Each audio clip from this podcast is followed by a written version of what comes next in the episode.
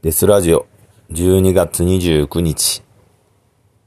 2023年年末ですね。これが最後の放送になるのかな？今回放送するネタはですね、今、日本で上映されてる映画で、ティルっていう映画があるんですよ。これ日本だとなんつってんだ？ティル、ティルのままですね。ティルという映画がありまして、えー、絶賛上映中です。そしてそれを見てね、ちょっと衝撃を受けたんで、そのお話をしたいと思います。この映画実話の映画なんですよね。1955年にアメリカ合衆国ミシシッピ州で起きたアフリカ系アメリカ人による公民権運動を大きく前進させるきっかけとなったエメット・ティル殺害事件と彼の家族のその後の戦いを描くという物語です。一体何が起こったかっていうのは、まあ、ウィキペディアにもエメット・ティル事件っていうのがあるんですね。それが、えー、一体何が起こって殺されたかというと、エメット・ルイス・ティルという少年、黒人の少年がですね、白人女性に口笛を吹いたことで殺されたという、そういう物語です。エメット・ティルが14歳の時に、イリノイ州シカゴの実家からミシシッピー州デルタ地区のマネーっていう町だったかな？の親類を訪ねていた折、食品雑貨店店主ロイ・ブライアントの妻キャロライン・ブライアント21歳に口笛を吹いたと、ロイと兄弟 JW ミランから因縁をつけられた。二人は後日ティルの大叔父の家からティルを無理やり連れ出し、納屋に連れ込んでリンチを加え、目玉を一個えぐり出した。その後銃で頭を撃ち抜き、有刺鉄線で70ポンド32キロの回転式、これなんて言うんだ？回転式面絞り機って言うんですかね？を首につけて重りにし、死体をタラハシー川に捨てた。ティルの死体は3日後に川から発見され引き上げられた。ティルの母親は世界に殺害の残忍性を示すために彼の顔が見えるよう棺を開いたまま葬儀を行った。ティルの遺体はシカゴに戻り、多くの市民がティルの葬儀に参列した。また黒人雑誌や新聞報道を通じ、原型をとどめぬほど損壊されたティルの遺体の写真を数万人が目にするところとなった。この事件に対する抗議の機運は黒人活動家やその支援者から次第に範囲を広げてゆき、ついには全米でミシシッピー州内の黒人の人権に対する監視の目が集まるきっかけとなった。一方で地元ミシシッピー州の新聞社と州司法当局は、はじめこそティルに対する暴力を非難し裁判を要求していたが、次第に地元住民を擁護し、連邦政府が州に干渉することを批判するようになり、最終的には州当局は殺人者を擁護する立場へと転換した。この事件の裁判は大いに報道の注目を集めることとなった。判決において被告ロイ・ブライアントとミランはティルの誘拐と殺人について無罪となったが、数ヶ月後、二重の保護の中で雑誌インタビューに応じ、ティルの殺害を認めた。この事件はアフリカ系アメリカ人の公民系運動を大きく前進させるきっかけとなった重要な出来事の一つとして数えられている。岸くもティルの発周期にあたる1963年8月28日、マーティン・ルーサー・キング・ジュニアはワシントン大行進において歴史に残る I have a dream 私には夢があるってやつですね。のスピーチを行っている。2004年、アメリカ司法省はミシシッピー州の裁判におけるブライアントとミランの無罪判決に対し、多くの問題点を認め、正式に再審の決定を下した。再捜査に伴い、ティルの遺体は掘り出され、改めて検視が行われた。その後、遺体発掘時の慣例に従い、新しい棺に収められ、再度埋葬された。ティルの古い棺は、しばらく納屋に放置されていたが、2009年8月にスミソニアン協会に寄贈された。歴史家の言葉によれば、エメット・ティルの人生と死にまつわる出来事は常に人々の心に共鳴し続け、ミシシッピーのすべての出来事が魂の帰り着く場所として、ティル、そしてティルが死んだその地に最終的につながると言われるというウィキペディアの書き込みですが、これですね、あの、文章だけ読むとね、あんまりイメージしづらいんですけど、映画だと非常によくわかります。ただ映画は、いわゆる黒人側、やられた側が作っているので、一方的にひどい目に遭わされたっていう物語になってます。まあそれが真実かどうかはわからないけど、ただ、ミシシッピー州って言えばね、常にこう白人が黒人を迫害している。で、もう黒人をリンチして殺しまくってる、おっかねえところじゃないですか。一応、ね、奇妙な果実って言って、ブラス、木にぶら下げた黒人のことをね、あの、歌ってる人とかもいましたよね。あとは、映画ですと、ミシシッピーバーニングっていうね、アラン・パーカーでしたっけ？の、めちゃめちゃおっかない映画がありますよね。それも活動家、このエメット・ティル事件の後に、黒人の活動家3人が暗殺、暗殺なのかな？リンチで殺されて、で、FBI が行くんですけれども、そしたらね、その白人のおっかね KKK とか、白人至上主義の練習、連中が、もう、カッポしてて、操作をさせてくれないっていう怖い映画で。ただ、そのミシシッピバーニングが捉えた時は、今みたいに黒人側の意見っていうのを多分あんまり取り入れてなかったから、白人が恐れる白人みたいな映画になってた印象ですね。でもそんなことないじゃないですか。みんな、その、有料な白人が野蛮な白人に対峙して、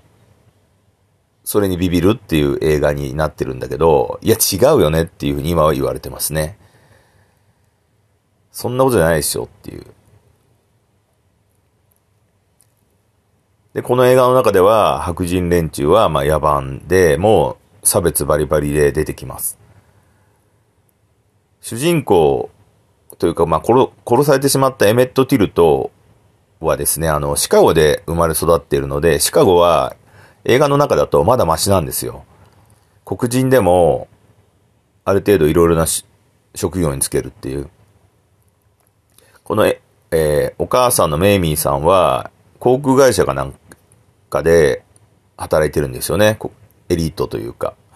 白人の中に黒人がポツンといるんだけど、別にあんまり攻撃されることもなくて。で、デパートで何かのプレゼントとかを買おうとしてると、白人のコンシュルジュから、黒人に対する偏見の言葉を投げられて、でもそれでも反論ができるっていう。私が黒人だから言ってんでしょみたいなことを言って、相手が黙るみたいな。そういう位置までいる状況から、そのミシシッピー州の完全に白人と黒人が別の考え方で統治されていて、で、黒人は白人に絶対逆らえないっていうところに遊びに行くという不幸な旅ですよね。それでお母さんはめっちゃ反対するんですよ。シカゴでもまだ差別があるんだから、どういなかなんて言ったらもっと大変でしょって。だけど、その、メイミーさんのお母さんの大伯ですかね。が、おばさんか。が、まあ経験にいいんじゃないかなっていう感じで、適当に押していって、そして、えー、都会一個の、この、エメット・ティル少年は、ミシシッピ、タラハシ、マネーっていう、ま、町に行って、で、なんかあの、綿花を取る仕事をしてんですよね、黒人が。もうそれしかないから。で、都会一個の彼はさ、めんどくせえよとかって言って、なんでこんなことしないといけないのみたいな感じになるわけですよ。そしてなんかあの黒人たちが、のんびり日々を過ごすような日常に慣れてきて、そしてあの白人の若夫婦がやってる雑貨屋に行って、映画の中だとキャンディーを買って、ちょっと話して、で、あの、自分が持ってる財布の写真に似てるよね、みたいな声をかけて、で、出た後に、そう、いいねっていう感じで口笛を吹いて、それが、その、白人女性にとっては屈辱、黒人に口笛を吹かれたり、慣れ慣れしく口を聞かれることが屈辱である、恥であるっていうので、旦那に報告したら、そのエメット・ティルを深夜ですね、銃を持って、さらいに行って、拷問を加えて殺す。拷問のシーンはね、あんま映んないですけど、声だけ聞こえて。だけどまあまあ、すごい大変な拷問だったみたいで、ウィキペディアによると、えー、っと、右耳の上頭部は銃で撃ち抜かれた重曹が認められ、片方の眼球がなく、背中から尻にわたって激しく叩かれたケース、まあ、無知で引っ叩かれたっていうことですよね。はい、まあ、すごく残酷な、あと、後に両手首とかがへし折られてたり、足もへし折られてたりみたいなことが書いてあったんですけれども、それぐらいのリンチを受けて、まあ、こんなリンチすごいですよね。あのー、山口組三代目の田岡組長を襲撃した成海清っていう人がいまして、その人が六甲山で後に死体で発見されたんですけど、それもものすごい拷問でしたけど、歯抜かれたり、爪、爪全部引っこ抜かれたり、あと、それで、あと、陰茎も切り取られたりしたのかな？で、脇腹に6箇所ぐらい、刃物で刺された跡があるとか、まあ、要は死なないように拷問加えるっていう、痛みをずっと与えるみたいなのがあったんですけど、このティルは一日それをされて殺されてしまったという。でも、そのミシシッピーは、結局黒人が死んでも関係ないっていう考え方ですよね。人間扱いしてないわけですから。だから、そのままだとなかったことになっちゃうんで、このお母さんがシカゴまで死体を取りに行って、そして、まあ当時のやり方では、その死体を写真に撮らせて皆に見せるっていうやり方で抗議をしたんですよね。ちなみにこのエメットティルで検索すると、その死体写真が見れます。ネットで出てますね。特殊メイクみたいな感じのもうちょっと死後数日経ってるから体が膨れ上がったり、腐敗がすごいんで、人間っぽく見えない感じなんですが、そういう風になってる。映画でも特殊メイクで似たような感じにしてますね。それであのー、裁判で勝負しに行くんですけど、まあミシシッピ州州の裁判ですが当然勝てないわけですよ。白人優位なんで。で、私がちょっとこの裁判の中で一番びっくりした考え方っていうのがありまして、そのエメット・ティルの死体が、もう判別不可能なんですよね。腐っちゃってて、腫れ上がってる歯間面も。だから、殺人事件になると、負けたら大変じゃないですか、敗訴したら。だから殺人事件にならないように考えて、その死体はエメット・ティルの死体ではないって言うんですよ。エメット・ティルはもうどっかに行ってて、生きてて、たまたま流れ着いた黒人の死体を使って言いがかりをつけてんだろうっていう風に白人側の弁護が言うんですよね。それもなかなかすごいです。だから、エメット・ティルかどうか証明してみせろって言うんですよ。その当時の考え方で。今だったら DNA とかでわかるじゃないですか。でも当時はないから、そういう言いがかりが結構通るっていう。それでその、お母さんメイミーさんが、わかるんです。もう子供だって触ったらわかるんですよっていうふうに、要は主観でしか言えないんですよね。何がこうだからっていう事実上の話が多分もう腐っちゃってて言えないから、だから母親だったらわかるんです。みんなわかるでしょっていうなんか情に訴えたことを言うんだけど、アメリカって陪審制度で、あの、ジュリーって言うんですか？ジャッジじゃなくて、ジャッジとジュリーの、ジュリーの方が、全員白人なんですよ。だからその、お涙頂戴の名演説をしても、全然響いてないっていう。だからもう、あ、もう負けだって思って、裁判の結果聞かないで帰っちゃうんですね。それで、その、メイミーさんは、黒人の人権をって言ってたら、黒人の人権なんか結構どうでもよくって、私の息子だけを救いたいんだとか、私の息子の名誉を取り戻したいんだって言ってたんだけど、その残酷な現実を目にして、いや、これはもう黒人の地位を上げるしかないんだっていうふうに頑張るという、そっち側に向かうというお話ですね。一つの事件があって。で、後にね、あの、キングボクシーだったり、えー、ブラックパンサー、マルコム X とか、いわゆる黒人があまりにもひどい目に遭ってるから、立ち上がろうぜっていう運動がありつつ、えー、近年だとね、ロドニー・キングの事件とか、今のブラック・ライブズ・マターにつながる事件になって、ブラックパワーがアメリカの中では台頭してきているというような歴史の流れになるんですけれども、その第一歩というかそういう感じの事件だっていうことなんですよね。だからまあ、この映画作品、ティルという映画作品を見ると、ここまでひどい目に遭ってるんだから、黒人が大暴れするのもしょうがねえのかな、アメリカでは。っていう風に納得させられるような映画になってます。まあ、すべて何が真実かはわからないけど、黒人がいじめられてたのは事実だし、だから、アメリカにも住んでる以上、黒人側の自由もくれよっていう感じなんじゃないですかね、今はね、アメリカでは。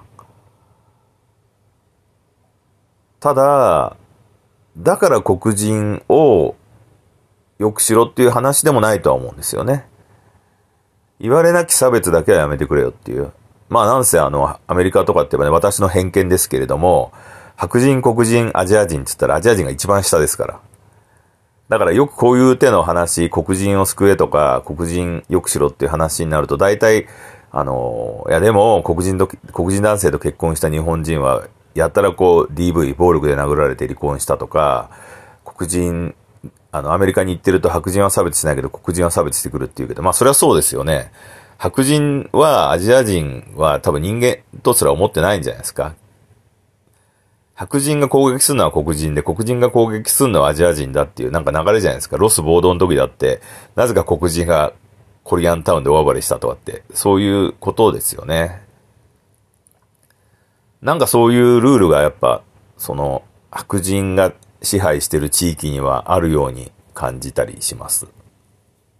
で、その辺の中で、みんな白人はいい人で、黒人は悪い奴だっていうのって、都会の考え方なんじゃないかなって気もしないでもないですよね。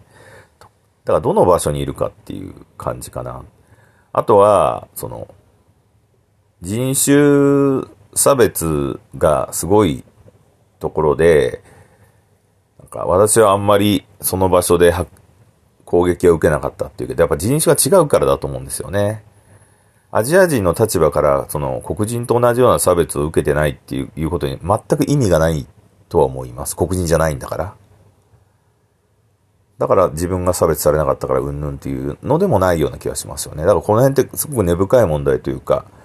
最初に順番で行けばインディアンがいて白人がいて黒人を連れてきて、で、その最中にアジア人、中国人の移民とかが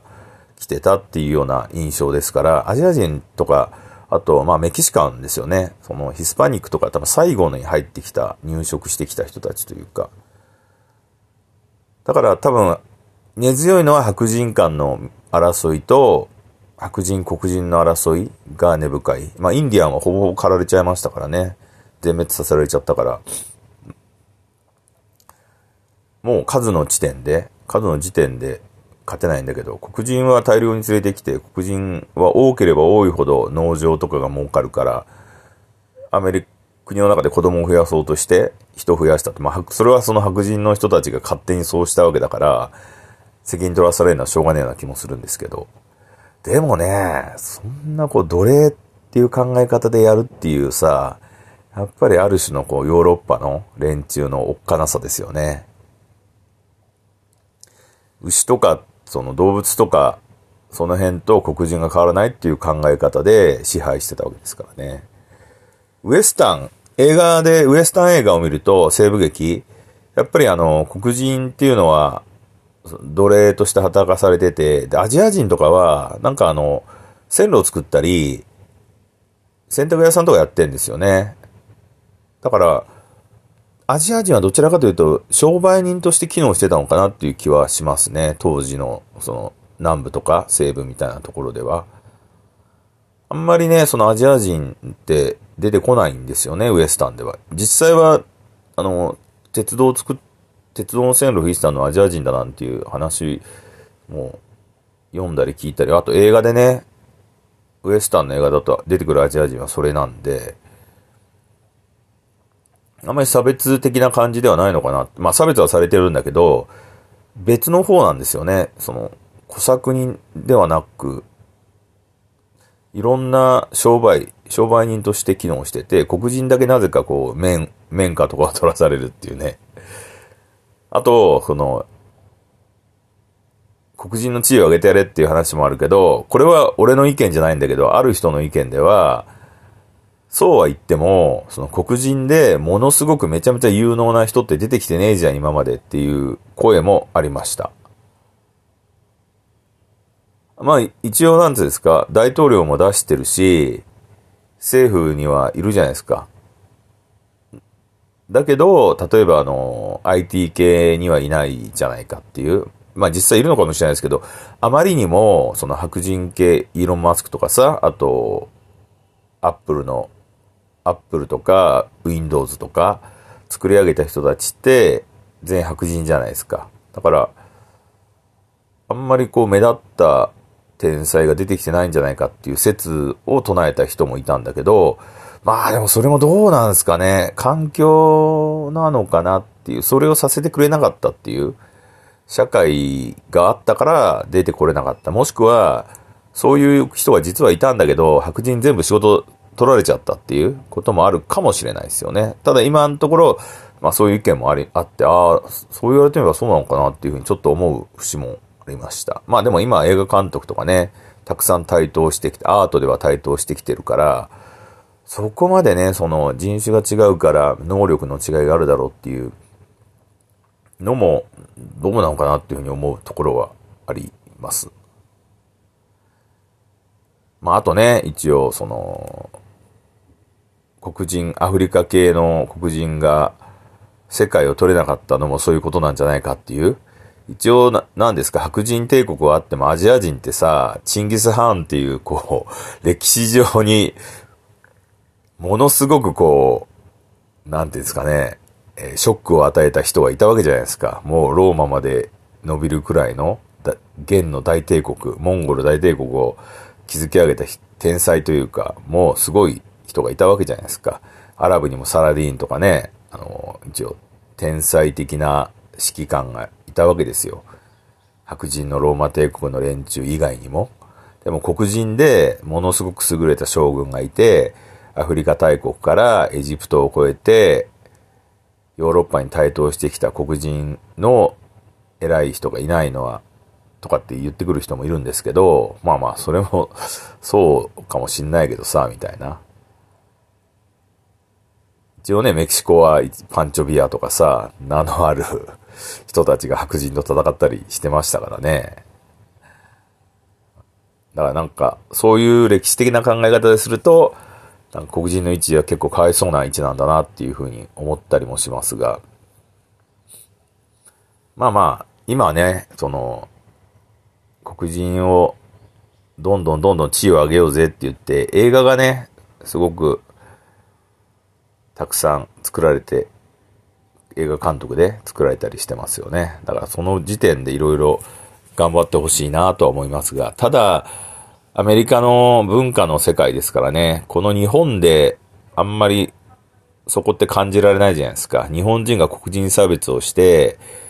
殺し、黒人を殺しに行ったりっていうのはちょっとないですし、なんならね、この、都市部の、東京の都市部の至るところに黒人のフッカーがいて、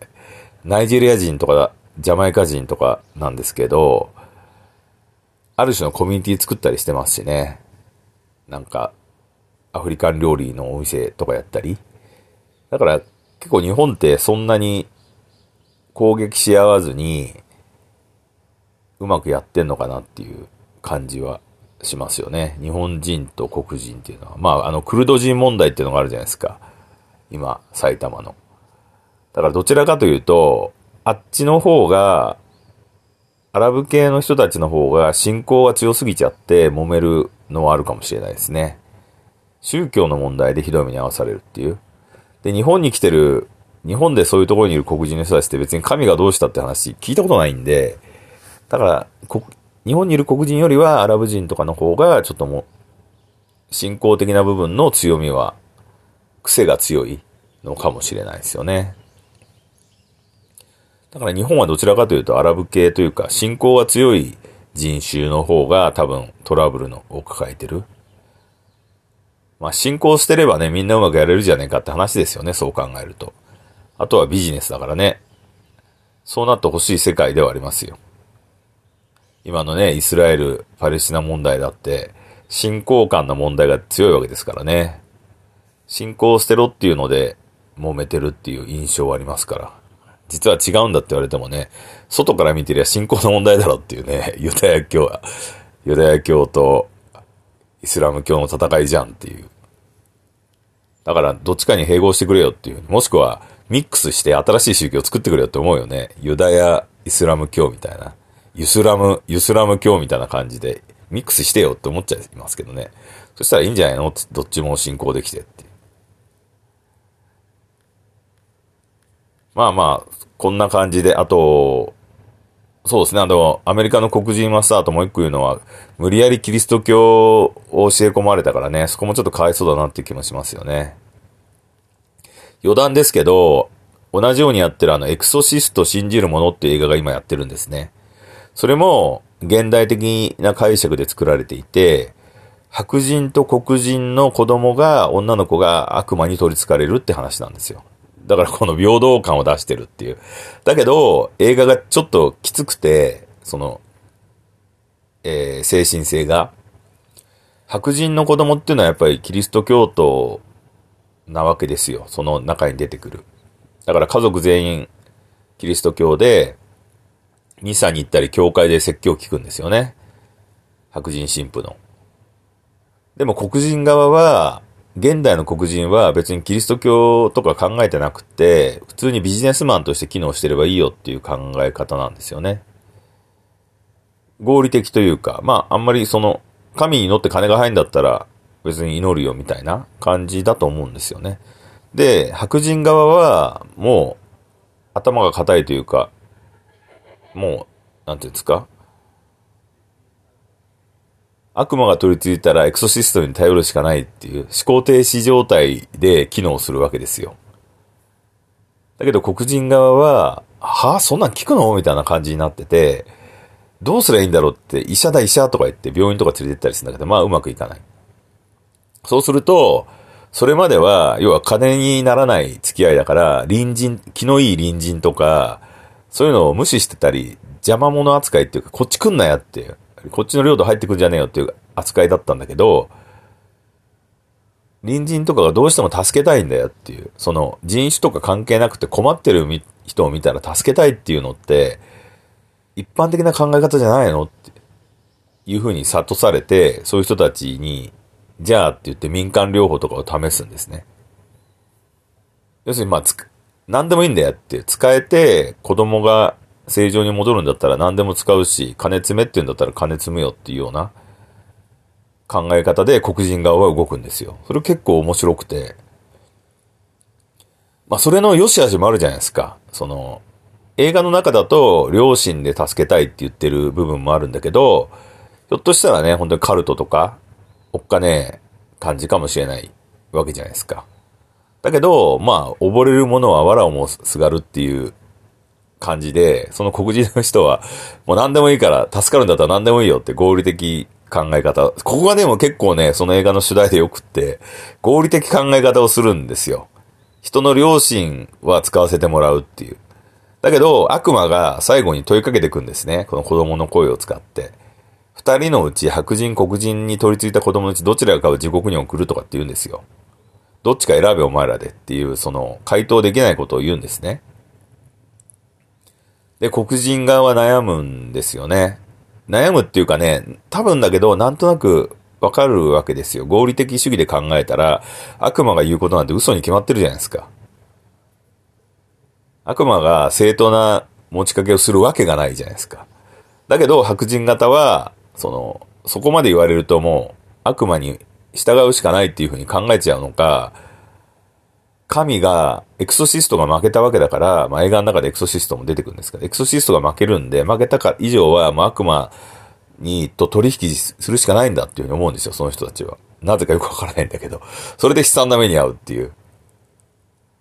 これだから映画を通してみるとさ、その白人型みたいな、そのキリスト教を信仰するのやめようぜって言ってるような映画でもあるんですよ。そんな信仰してるからこんな目に遭うんだよっていう。なんかね、だからその映画の方はかなり先進的というか、白人はほんとろくなことしねえよとかっていう考え方を見せてる映画が多くて、マーベルスっていうあの、マーベル映画で女性3人が出てくる映画もあるんですけれども、そのキャプテン・マーベルっていう白人の女性は神なんですよ。もうマーベルの漫画の世界で一番強い人。だけど、破壊神なんですね。物を壊すことしかできない。だから、誰々やっつけてって言ったらやっつけに行けるんだけど、やっつけた後のことができないんですよ。政治がない、政治ができないんで。っていうことはなんかそれって白人のメタファーで、その後一緒にいるキャプテン・ランボーっていう、あの、黒人の女性がいいんだけど、その人が頭が良くて、その人があの、いろいろ知恵を働かすっていう。だから白人が壊してばっかのところを黒人が直したりしてんだよって。しかも、なんであんた壊してばっかりいんの？っていう風に、その黒人のランボーさんがキャプテン・マーベルに言ったら、いや、そんなこと言われたの初めてだみたいなこと言うんだよね。直すってことしねえのかよみたいな。やったことないからわかんないとかって言うんですよ。だかららしくていいなっていう。文化の破壊しかしない白人と、その世話をさせられる黒人っていう。で、その後あの、イスラム教徒のミズ・マーベルっていう人も出てくるんですけど、その人がその白人と黒人を見ながら学んでいくっていう、まあ、いいとこ取りしますよっていうような感じなのかもしれないけど。ただ、その、ミズ・マーベルは若いんですね、10代のティーンエイジャーなんですけど。ただ、ミズ・マーベルの親方も当然イスラム教徒だから硬いんで、問題あるけど、いろんなことを見聞して体験するべきだよってその映画は言ってて、だから宇宙戦争に巻き込まれたりするんですよ、家族が。で、宇宙行ったりするんですよ。そうすると、新しい教育になるじゃないですか。知恵がつくんで、ちょっとずつ、少しずつだけど、その思想改革は始まるよ、始められるよね、みたいな感じの映画になってますね。だから、一つのところに凝り固まらないで出てって体験することによって、見識を広げようぜ、考え方を変えようぜっていうような映画なんですけれども、キャプテン・マーベルは。私はだからすごく面白かったんですが、見事にこけましたね。アメリカ人の子供とかは別にそんなこと求めてないんですよ、そもそもきっと。教育映画として見たくねえよっていう、ドンパチやれよっていう映画だと思って見てたんじゃないですかね。げっそりするみたいな。しかも敵がね、移民なんですよ。キャプテン・マーベルが破壊した星の人たちがそれぞれ争ってるっていうことなんですね、敵が。だから、全部キャプテン・マーベルのせいだろっていう。これもメタファーじゃないですか。全部白人が、イギリスが三枚舌外交で、イスラエルとパレスチナが争うようになったっていうののメタファーみたいに描かれてんですよ。だから、敵の宇宙人、ヴィランの宇宙人は、イスラエル人とパレスチナ人みたいな感じなんですよ。で、その困ってるから、他の惑星、まあ、メタファーですよね。他の惑星から、あの、太陽とか水とかくれよって言って奪いに行くんですね。その移民星人が。それを止めに行くっていう話だからさ、そのなんか 困ってるところを救いに行くのが、あの、ヒーローなんじゃねえのっていう。だから、あげてやってもいいじゃんって言うんだけど、そしたらその星が滅びるとかってなんか、もう何言ってるのかよくわからない感じの映画なんですよね。利己主義的に走りすぎだろっていうことへの白人の傲慢さに対しての怒りの映画だから、まあ、こけんのも仕方がないっていう、そういう風に見えてしまうっていう。そうじゃないんですよ。そんな作りはしてない。お前が勝手にうがってんだって言うかもしれないけど、そう見えるんだからしょうがねえだろっていう感じの作りですね。まあ、監督があの、宮田コスタっていう黒人監督なんですよ。その前もキャンディーマンのリメイクっていう映画で、やっぱ黒人社会と白人社会の差みたいな圧力というか、映画を撮、メッセージ性の強い映画を撮っているので、まあ、おのずと明確だとは思うんですけれども。という感じでね、今、その、ようやく、これはね、50、70年、80年経って、ようやくその黒人シーンがアメリカの中でメインストリームに歩み始めたっていうのを映画で見れているという。昔はね、あの、黒、70年代も黒人映画たくさんあったんですけど、ブラックスプロイテーション映画って言って、黒人向け映画として黒人向けの映画館でやってるっていう体だったんですが、今はそういうこともなくなって普通にやってて。で、その、いわゆる白人に対する黒人向け映画はそこそこ見てて面白いんですよね。あの、は、焦りすぎたさ、フェミニスト映画とか LGBT クエア映画って、そっちのメッセージ性が強すぎて娯楽が足りないから、あんまり楽しく見れないんですけど、今はね、その黒人が作ってる、その白人を馬鹿にする黒人映画というか、白人にひどい目に遭わされた黒人が今頑張ってんだよ映画は、かなり娯楽の域に達してて面白く見れましたね。だからこそ、今このティルっていう映画も上映できたんじゃないかなっていう気はします。このティルって映画って本当胸クソ映画というか、白人最悪っていうような、いや、違うね。都会の白人じゃなくて、その、田舎の白人？私よくさ、田舎差別ってまあ昔キャットさんにも言われたんですけど、田舎差別してる。田舎差別はしてますよ。ただ地方差別はしてないっていう。そこはちょっとね、言いたいっていう。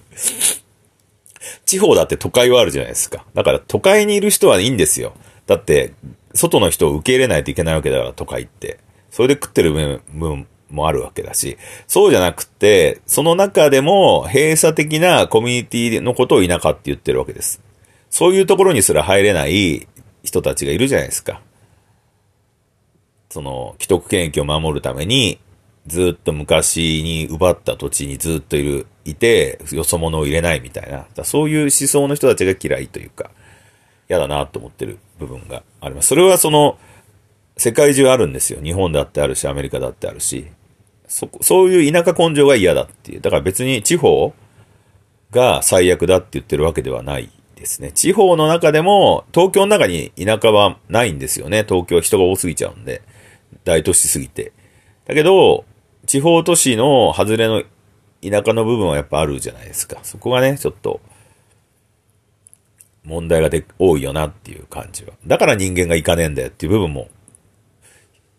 人が少なくなってるっていうのは、そういう人たちが人をよそ者を入れないっていう部分があるんで、文化として。だから人が減っていくって、それは当たり前だよっていう感じな回答ですね。だから全然地方都市に行くのは私は問題ないけど、でも地方都市ってね、やっぱ、あんまりね、よそ者が行って、あの、長くいられる場所でもないんですよね。あんまり娯楽とかがさ、やっぱ少ないから、その東京から行くとそうなっちゃうんで。まあ、この、ティルって映画はね、まさにその、都会から、あの、地方都市じゃないですよ。地方の田舎に行ってひどい目に遭うっていう話なんで、まさに私の主張している通りの出来事が起こるわけですよ。考え方がそもそも違うから。